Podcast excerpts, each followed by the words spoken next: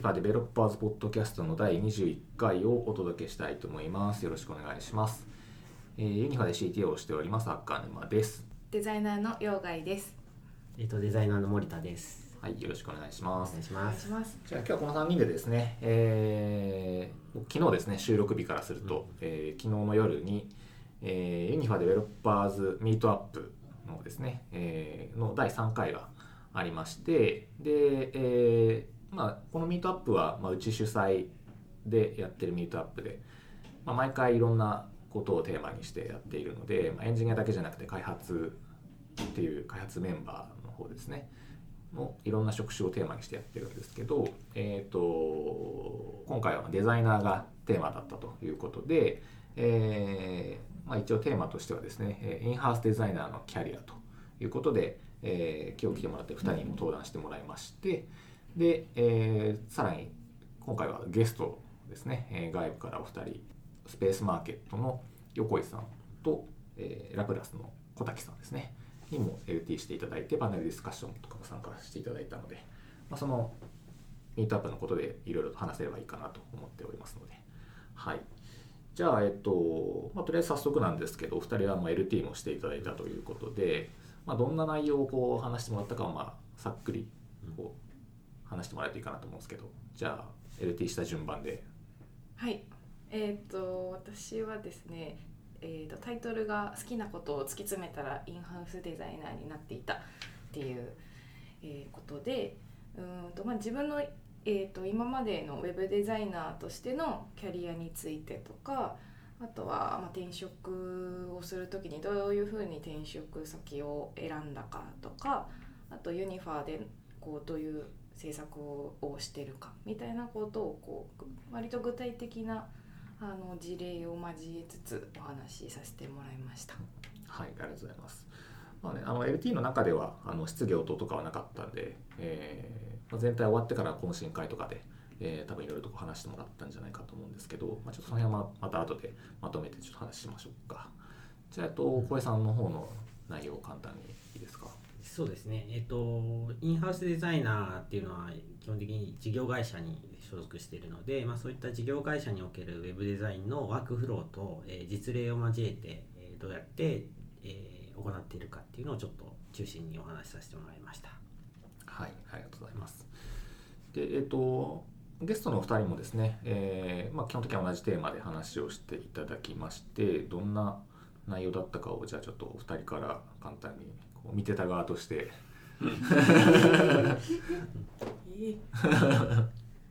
そうですね。あの僕があの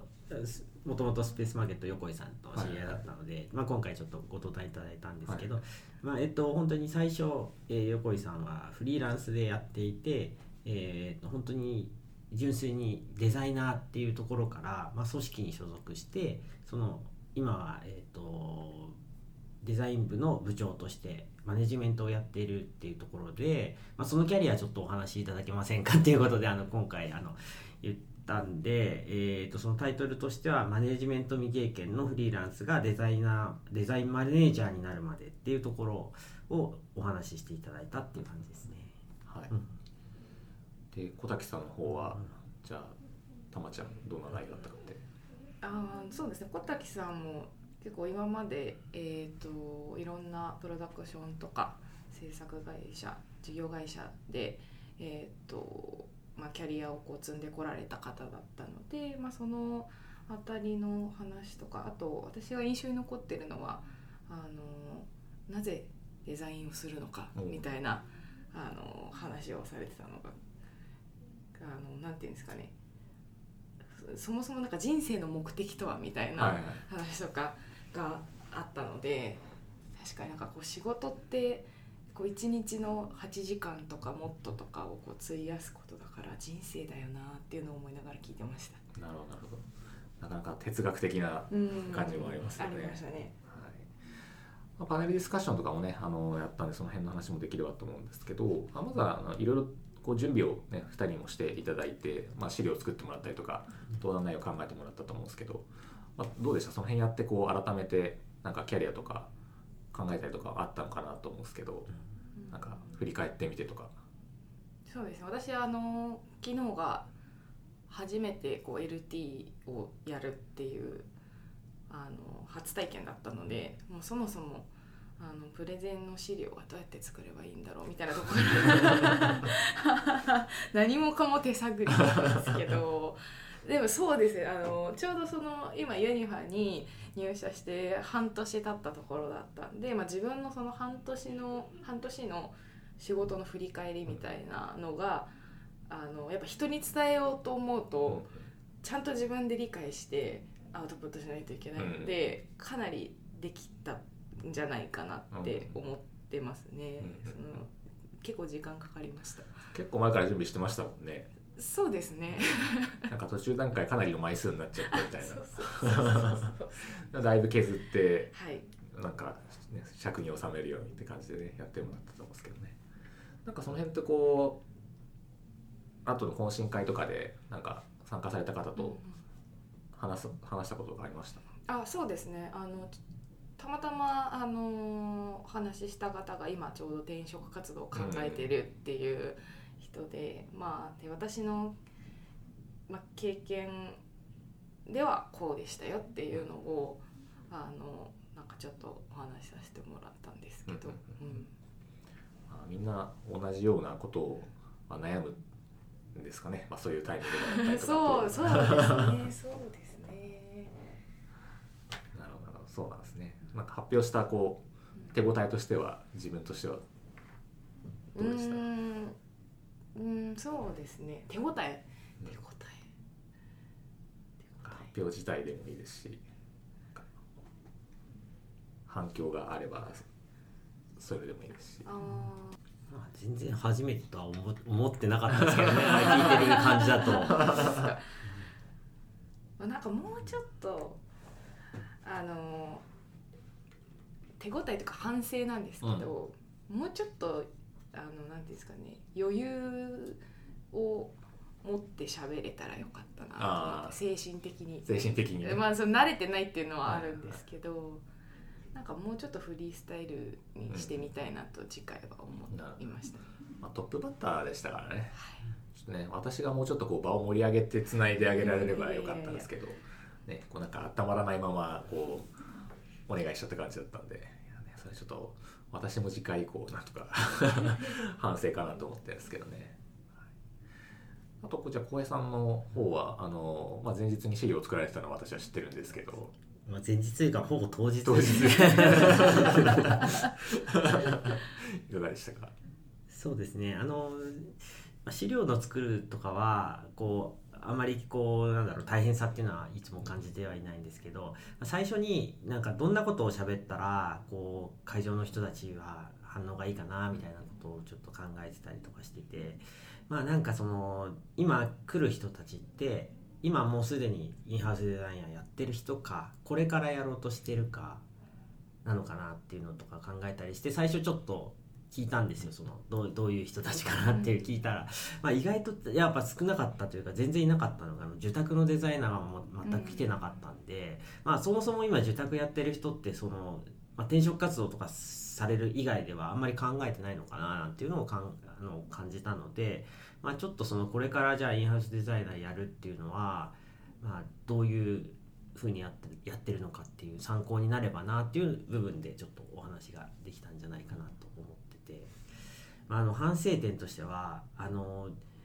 スライド作っててなんかこういっぱい喋るスライドもあればあの喋らずにほぼパパッと、はい。あのいっちゃうやつがあったりとかしてちょっとシミュレーション不足であのそ練習時間。そうそうですね、はい。ちょっとあのあここはなんか一回手を止めてあのお話しした方が良かったかなとかっていうのを会場を見ててなんかメモをしてたりとかあと写真撮りたがってる時にすぐ次のスライドとか行っちゃうとなんかこうねあの、はいはい。あみもっと見たかったのにってなっちゃうかなっていうのをなんかやってたらだいぶ時間オーバーしちゃったみたいな 感じだったのであのそうですね。一回だからどっかで時間自分で測ってこうなんかシミュレーションしとけばよかったなっていうのがちょっと反省点 練習大事ですからね そうプレゼンね。そうなんですよね。ね一回やなんか実際こう頭の中で描いてても喋ってみると全然こう違うっていうのがね そうなんですよ。ありますからね。あとやっぱ会場の反応を見ながら喋っってたので、まあなんかこううなずきが多くなってくれるとこっちも気分が良くなってあもっと喋っちゃったり、ありましたね。なんかそういうのが結構あって。それありますよね、うんうんうん。それに応じてこうなんかねうまくこう話し方とかうんうん内容を変えられると、まあ、一番、うん。ねいいですけどなかなかね、うん難しいですよね、もうなんかがっちり用意したものがある。だからね。なんか実際懇親会とかでこう内容についての話とかされました？ああそうですね。あのえっ、と僕がまあその、ええー今回のやつをお話しするときにあの Facebook でちょっと投稿してその今ちょっとデジハリの講師とかをやってたりするのでそこの生徒さんたち向けにあのよかったら来ませんかって言って、えっと、4人ぐらい来てくれたんですね。でまあ、その人たちがあのやっぱりこうこれからやるっていう人とあと何でしょう会社の中でそれをやる部署になったっていうか、事務やってたんだけれども、えーとまあ、半ば強制的にウェブのことをやらなきゃいけなくなった。でそれで勉強し始めたみたいな人がいてだからそういう人たちがそのこれからどうしていけばいいですかっていう質問がやっぱりあって僕らみたいなデザイン組織がある会社ってどっちかっていうとキャリアの形成って意外とその難しくなくて、まあ、先輩がいたりとかうん。上司がいるので、まあ、その人たちについていくとかあの目標があるんですけど全くいない会社っていうのもやっぱりあってこれから作んなきゃいけないっていうところでなんかすごく悩まれてたりしたんで。うん、なんかあそうだよなって思ってそういうのもインハウスデザイナーあるなと思って。うん。すでに組織が出来上がった会社に入るっていうのもあるんですけどこれから作っていくその会社の中にそういう部署なり組織を作っていくっていうのもあるなっていうお話がちょっとできたんで。なるほど。あすごく参考になりました。なるほど。デザイナーの方々ってこう、まあ、デザイナーになるきっかけというか、そういうこういわゆるデザインの仕事をするようになるところってやっぱこうデザインの学校であったりとか大学を出てそういう方向に行かれる方がまあやっぱ多いって感じですか？ともちゃんどうですか？きっかけって。学校行った？私ははい大学でデザイン勉強してたんでおおもうそのまおおま、ね、って感じですね。あそうなんですね。はいそうです。なんか僕は本当にデザイン全く関係なく人生を過ごしてきてて。あのサラリーマンやった時に、まあ、印刷のあの営業だったのであの、まあ、お金ないからやってみたいに言われる。あのお客さんから言われて自分でイラストレーターとかをこう買ってやり始めたのがきっかけででなんかこう必要に迫られてというかこれわかんねえなってなってあの最初はやっぱワードとかエクセルの感覚でやってりゃ覚えるだろうと思ってたら全然やっぱりその操作とかからわからないしその自分で実際やってみるとなんか全然できないと思って。で僕はそれで学校に通い始めたんですよね、うん。し働きながら学校に通い始めてて。で、まあ、そこからやっぱりこうやっていくうちにその一日の大半を過ごすそれで過ごすようになるとやっぱりそれがやっぱり面白くなってきて、まあ、本格的にやりたいなっていうのでまあ転職活動。そういう意味で言ったら僕学校4回ぐらい入ってるかもしれないです、えー、そうなんですね。そうなんです。よ最初はやっぱイラストレーターとフォトショップの操作を覚える学校に行ってまあ、次は、えー、とデザインを学ぶためにデザインの、まあ、専門学校1年間行ってでその後ウェブを覚えるためにウェブのその、まあ、スクールにまた半年行ってでっていう感じであとはあの結構そのなんだろうな広告系というかはい。まあ、あの著名な方たちが講師をやってくれるような、えー学校にそれも半年だったかなとか行ってたんで結局計4年間ぐらいはなんだかんだでなんか働きながら学校通う生活をしてましたね。そうなんですね、うん。すごいですねそんだけ学校行かれるっていうのはね、ね。なんかインプットの期間がやっぱりちょっと長かったかもしれないですね、うん5年ぐらいは多分ずっとそういう生活してて。なるほど。やっぱこう身近にというかこうそこにたまたま例えばインハウスデザイナーのキャリアであったりとか受託というか受託会社であったりとかそういうデザイン会社のこうキャリアがあるかっていうのはもう、ま、明示的に選ぶというよりはどっちかというとこう身近にあった方に行ってるみたいなのが多かったりするんですかね。それともこうやっぱ例えば大大学とか専門学校出る時に、もうなんかある程度こう明確にどっちがいいかみたいなのって結構選ばれるケースが多いのかみたいな。まあね、今回来られてた方もそういうインハウスデザイナーのキャリアっていうのが、まあ、明確にこう選択肢としてあるのか、うん。なんか今までそういうキャリアって知らなかったけどうん。なんかこう、まあ、そういうのあるんだちょっと聞いてみようって来られてたのかみたいなのもうん。私はちょっとあんまりそういう話昨日はあのしてないんですけど、があるのかなと思って。そもそもインハウスデザイナーっていう言葉を言うようになったのもなんかこの最近かななんて思ってて、がある種企業さんはデザインは外で専門の会社にお願いするっていうのがなんかこう当たり前だったのが結構会社を立ち上げやすくなった世の中になって、まあ、スタートアップと呼ばれるものとかインターネットを使ったその、まあ、サービスというかねその事業で、えー、とこうまあなんでしょう会社が立ち上がっていく事業が立ち上がっていくって中でデザイナーがそばにいた方がいいよねみたいなところからぱりその社内に置くようになったんじゃないかなっていうのが僕が感じていることで特にフリーランスとかでやっている人たちって最初はこのクライアントとこう自宅のデザイナーとする関係から、なんかその会社のことを詳しくなっていくと、まあ、好きになっていったりとかなんかこう思いに共感していくと一緒にやりませんかみたいなところからあの入っていってインハウスデザイナーになっていくっていうのは結構よく聞く話で。あのデザインやる時ってやっぱりその会社のこととか事業のこととかすごく調べないとわからなくて、はいあのうちの会社ってこんな感じなんですじゃああとデザインよろしくって言われてもちょっとできないなっていうのはすごくあってそこで働いてる人とかその会社の雰囲気とか社内の空気感とかっていうのをなんかこう中でいることによってできるデザインがやっぱりあってそうなってくるとやっぱりインハウスデザイナーっていうのがこう企業側も選択しやすくなったし働く側もやっぱり安心して働けるっていうところからまあなんか自然発生的にできてたんじゃないかななんていうのを僕はちょっと感じてたりするんですよ。なるほど。そうなんですね。どうですか？その。私は、えー、と大学卒業する時はなんかそのインハウスとか、えー、と受託とかあんまり考え考えっていうかなんかこう分けずにいろんな会社をまあ受けていてで結局行ったのは広告代理店だったんですけどであのまあ、広告だったらこういろんなその仕事がきっと入ってくるからきっといっぱい経験できるだろうと思って、まあ、そこに魅力を感じて就職したんですけどでそうやっていくうちにあのやっぱ広告ってこうなんていうんですかね人に見えてる期間とかがすごいスパンが短いんですよ。で一生懸命作ってもあの、まあ、数週間とか数ヶ月ぐらいでもうキャンペーン終わったらサイトなくなっちゃいますみたいなのとかが結構あってでなんかそれがなんかちょっと寂しかったというかでえっ、と、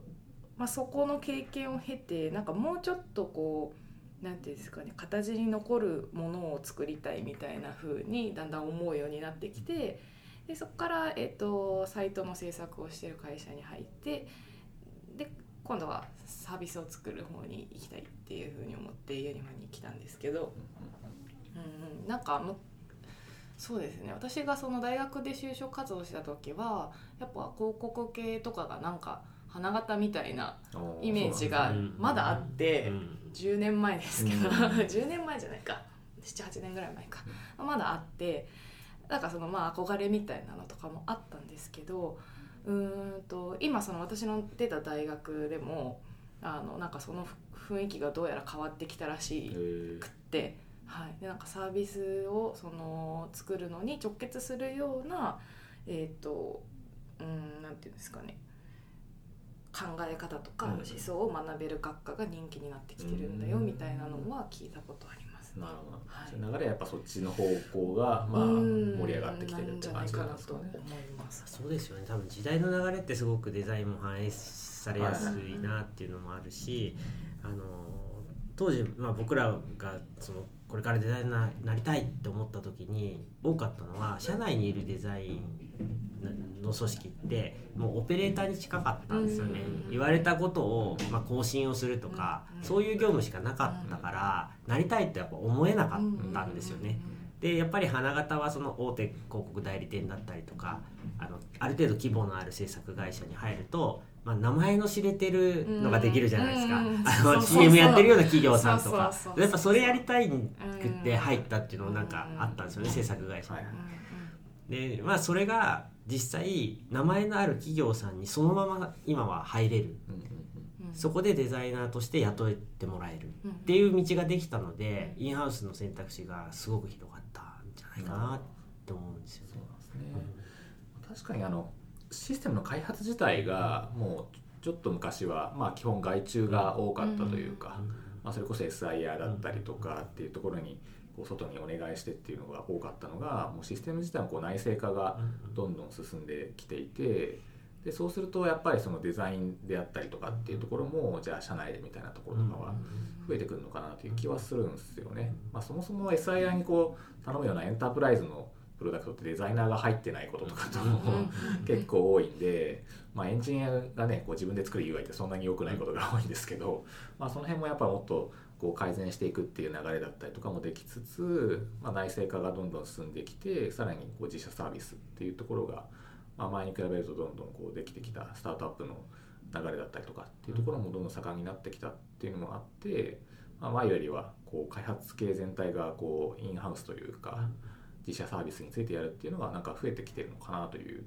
気はしますね。それでも大きいでしょうね影響は、あのデザインが中にデザイナーが社内に入れるのは先にエンジニアが入ってることなので、うんうんうん。エンジニアがいない企業にデザイナーだけいるってあんまりなんかうまみがないかもしれないななんて思ったりはしてますよそうですね。まあ、どうしてもねこう受託で SIR とかが受けると、まあ、デザイナーをずっと抱えておけるかというと、まあね、こう自社のエンジニアだけでもこうなかなか波がある状況なんで、まあ、なかなかそうもいかないと思うんですけど、まあ、自社サービスであればねそういうところは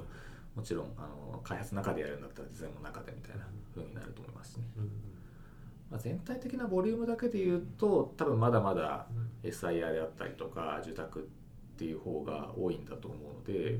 まあ、その辺はやっぱデザイナーの方も、まあうん、単純なボリュームだけで言っちゃうとそうなんですかね、うん。制作会社というかが多いんですかね。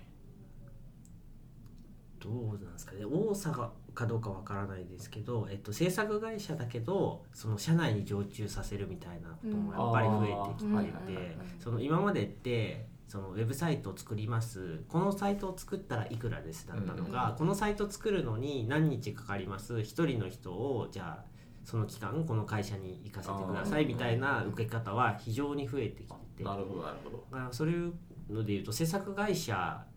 であるけれども社内にいて働くみたいな話がすごく増えてきてるんじゃないかなとそうなんですね思いますね。もう人をこう派遣するうんっていうところなわけですね。うんそうするとまあ修正とかがもし入ったとしてもその人が働いてる期間はいがあんまり変わらないので、うんあのコストの面も多分企業側も計算しやすいのかなとかもあったりします。まあ、そうでしょうね。まあ、実際いろいろものを作っていく上で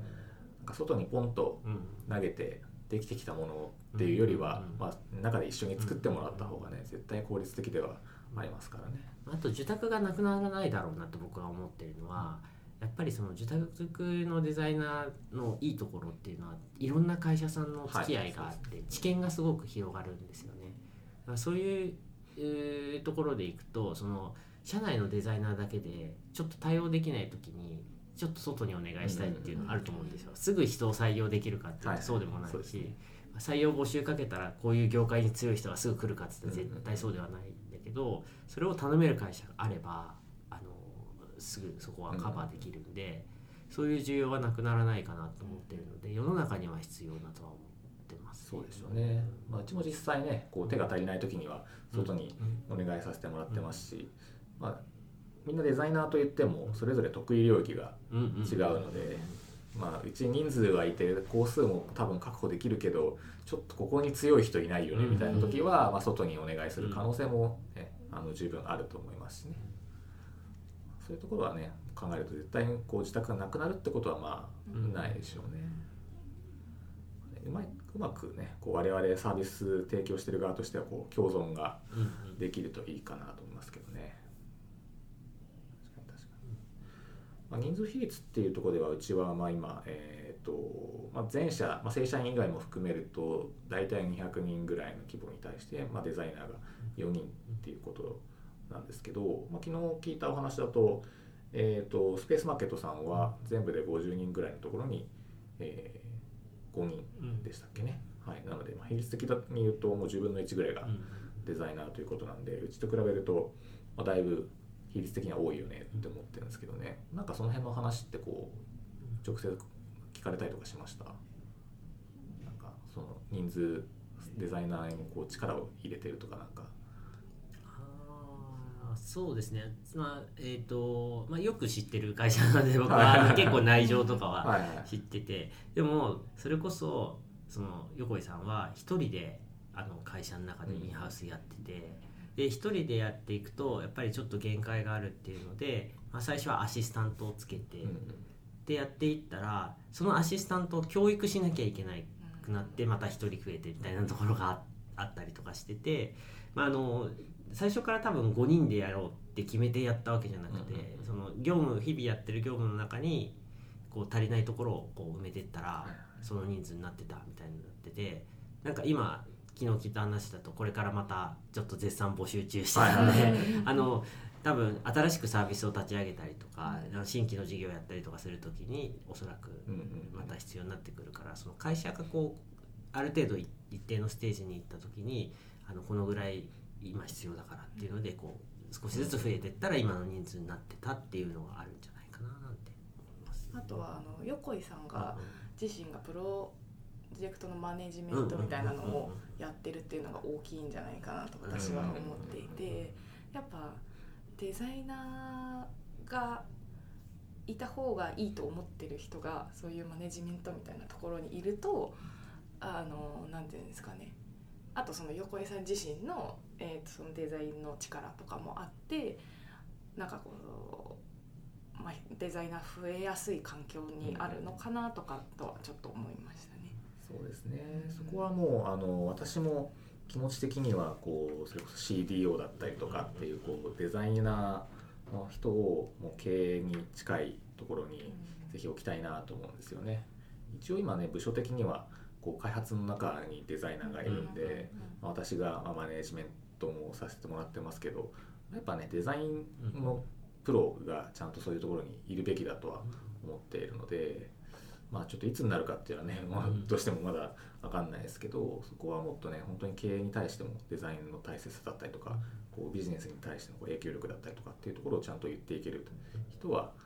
置きたいなと思ってるんですけどね、まあ、そういう人が置けるとやっぱりね増やしていきやすくなると思いますしね。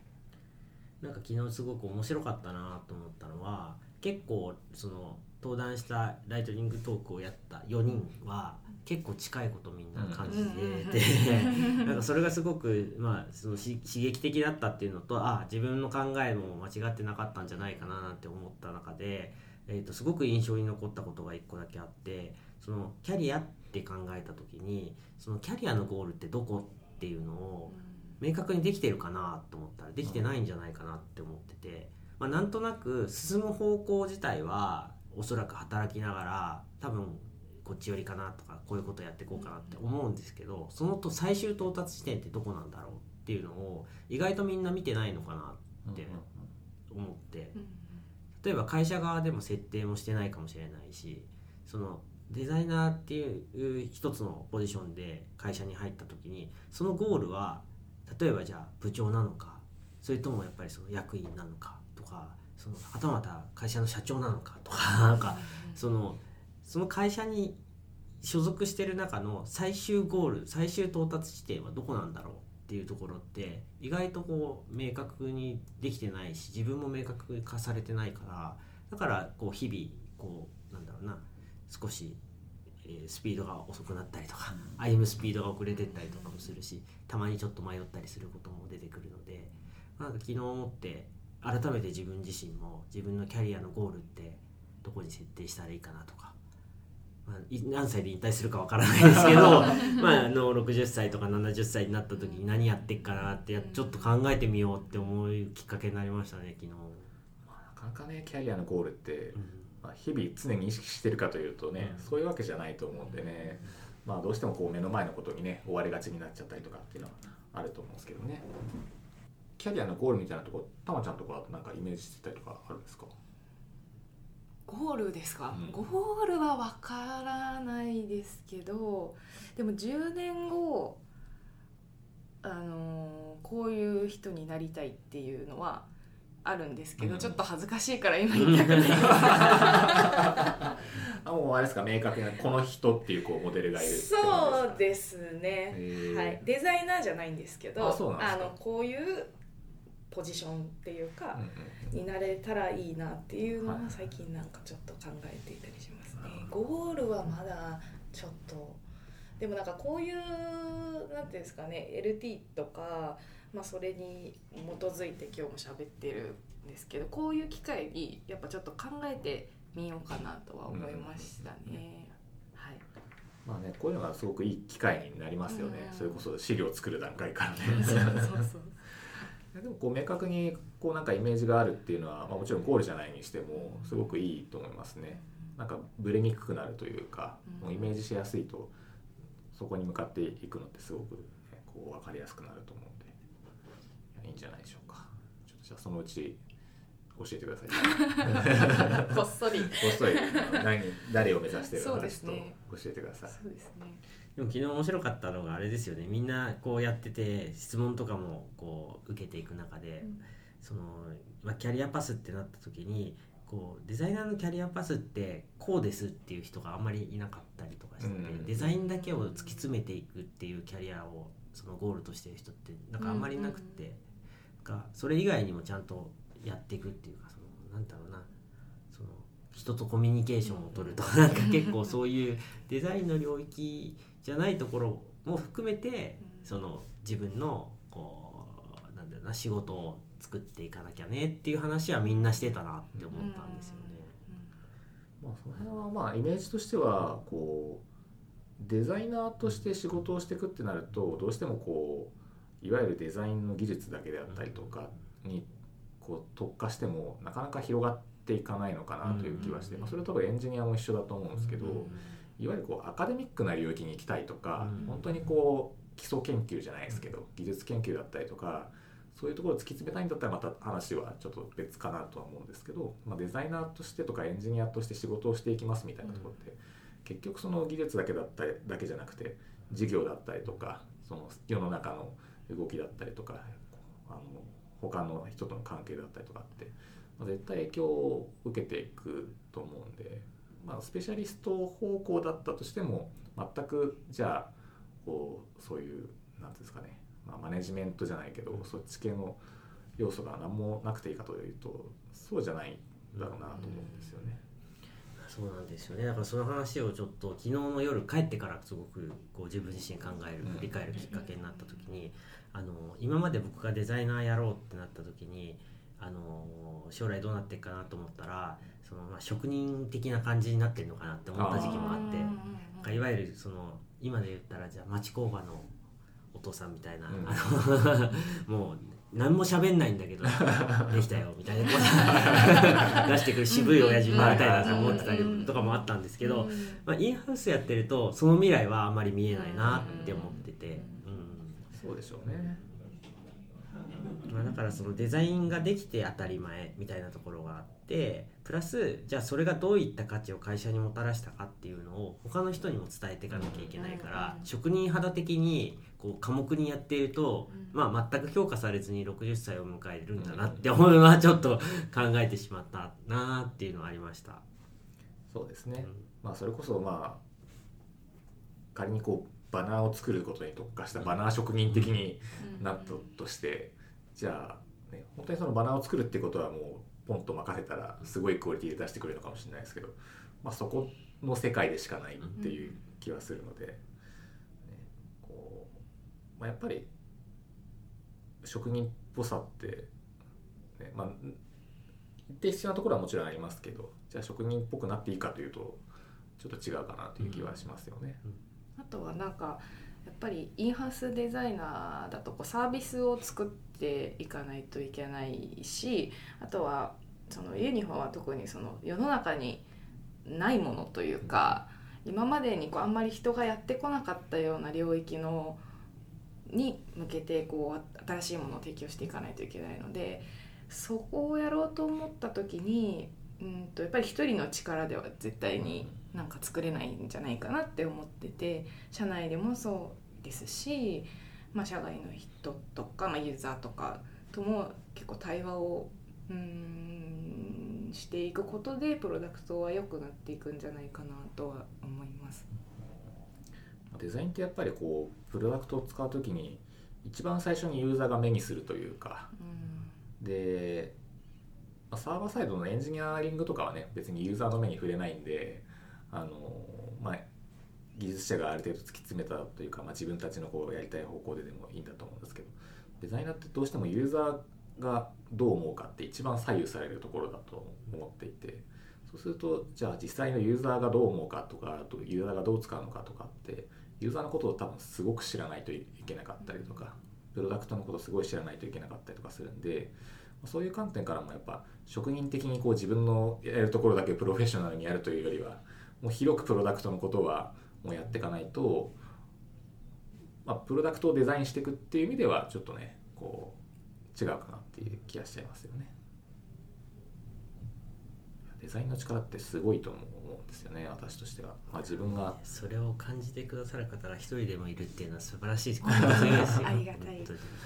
ね、こう自分にこうそのデザインの素養がないっていうところからしてこうあれもうなんか尊敬しますね。デザイナーデザイナーの方々は。まあ、でもついこの間あったストーリーでいくとやっぱり営業の人たちってまあ資料作りとかってすごく苦労してて、それをちょっとお手伝いするともうちょもうめちゃくちゃ喜ばれるんですよね、うん。でもそれもなんかこう社内にいるからできることなんだなって思って、あのそういうのってなかなか依頼はしないですよねきっと外のデザイン会社に。しないでしょうね。営業の資料作ってよだってないじゃないですか、うん。でもそれをなんかねそのちょっとそのカウンターでコーヒー飲みながらここちょっとこうしたらいいんじゃないですかみたいなのとかをお話しするだけでそのグッと見栄えが良くなってなんか喜んでくれたりするんで、まあ、そういうところでもそのデザインの必要性とかあのなんか社内にこうねこうなんだろうエヴァンジェリスト的な感じっていうか伝播していきたい。と思ってそしたら多分会社全体がデザインのことを考えてくれる組織になるんじゃないかなと思っていますね。そうでしょうね、まあ、今のそのチラシとかパンフレットみたいな話でいくとやっぱデザイナーの方以外って要はそういうデザインのセオリーとか定石みたいなの全く知らないじゃないですか、だからいろいろこう例えば並べ方素材の並べ方一つとっても全然知らないからこう適当にこうなんか見た目の印象で決めるんですけどデザイナーの方々ってもうなんかやって当然の多分定石とかがなんかあるのかなと思っていて別に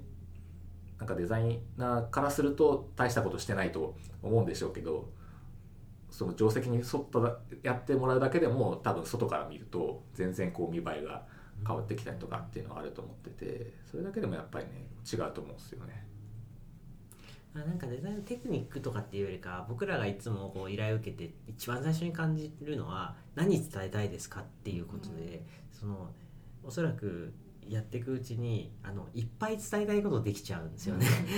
あれもこれも言ってすごいボリュームになっちゃうの。でそれをなんかこう僕らに依頼が来た時って、まあ、引き算するとかその目立たせたいところを目立たせるために小さくしたらどうですかみたいなことだけでもなんかいや一言一つ言うと次からはやっぱりそのなんでしょうそういうのがうん。できてくるから、なんかそういうのを含めて言うとあれですねその社内に対してデザイン講義じゃないんですけど、なんかそういうインストールするそのなんか勉強会みたいなのをやってもいいのかもしれないですね。そうですね。そういうところすごく興味ある人もうん。多分多いと思うんですよね。普段ねこうそれこそデザイナーと関わりが、うん。し仕事上で関わりがないとなかなかどういうことをやってるのかって分かんなかったりもするし気軽に頼めないみたいなところがある中で、まあ、そういう講義だったりとかそういうねあのコーヒーじゃコーナーじゃないですけど。そういうのとかもやれるとこう気軽に聞いてみたりとかもやりやすくなるし。そうするとねこうよりデザインのことが社内にも広まっていくと思うので。そういうことはねぜひやっていきたいですよね。やっていきたいですね。ねあの地道な活動だと思うんですけど ちょっとずつでもね。じゃあもうなんだかんだ言って結構もう喋っているっていうのはいつものことなんですけど あとは懇親会とかあのパネルディスカッションとかもねあのパネルディスカッションとか今回初めてやりましたけどやっぱ結構その参加者参加者というかスピーカー間での質問とかもま結構良かったのかなと思いますし、まあ、LT だけで、えーやるよりも、まあ、昨日は良かったかなと思いましたしね。でそれがその後の懇親会にもまあつながっていった部分もあったかなと思うので、まあいろいろとちょっとねこう細々改善点はあの、ね、ミートアップとしてはあるんですけど、まあ、まあ昨日は良かったんじゃないかなと思うので、まあ、単純にこう社外の人と喋る機会だったりとかが持てるっていうのもいいかなと思いますしまた来てくれた人に対してそのうち直接うちとじゃなくてもこう参加者間でこういろいろ話してもらったりとか、っていう場を提供できるだけでもまあすごく結構価値あることなのかなと思うのでぜひねちょっとこれはまたやりたいなと思いますね。はいデザイナー会をいつやるかはあれですけどちょっとまたいろいろネタを貯めといてもらってですね、そうですね。はい、多分ネタには困らないと思う。の でいろいろ大変なプロジェクトが。そう現在進行形で。現在進行形であるので。またその辺のその辺の話をしてもらえればなと思いますのでね、はい、今回はねあの一応我々が我々単独というか形としては単独というかで主催でやりましたけど他社とまた共催とかでもね、やれるとまた違う形もできるんじゃないかなと思いますので、はい、その際にはまたあの聞いていただいている方もぜひお越しいただけるといいかなと思います。はい、あとは言い残したことありますか？大丈夫です。大丈夫ですか？は、はい。い。じゃあまた次の時にはよろしくお願いします。はい、じゃあそんな感じで今日は終わりますか？はい。はい、ありがとうございました。ありがとうございました